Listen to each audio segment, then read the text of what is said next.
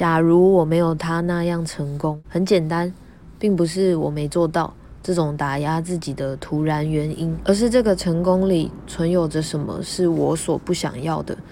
去认清，去接受自己是什么样的人，是以何种角度在看待这个成功？有可能是习惯，比方说就是不想做，不想练习，那代表这件事不是这个人的热忱。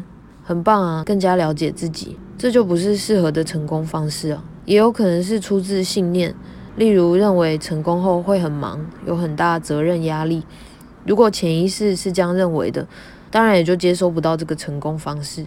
成功两个字的定义真的是很模糊的，不要把人云亦云的内容当成正确答案，不要抄别人的偷懒。我的建议是降低成功与庆祝的门槛，做到了就庆祝，把庆祝值拉高。这样没做到时就保持平常心。谢谢你，活着已经是很了不起的成就了。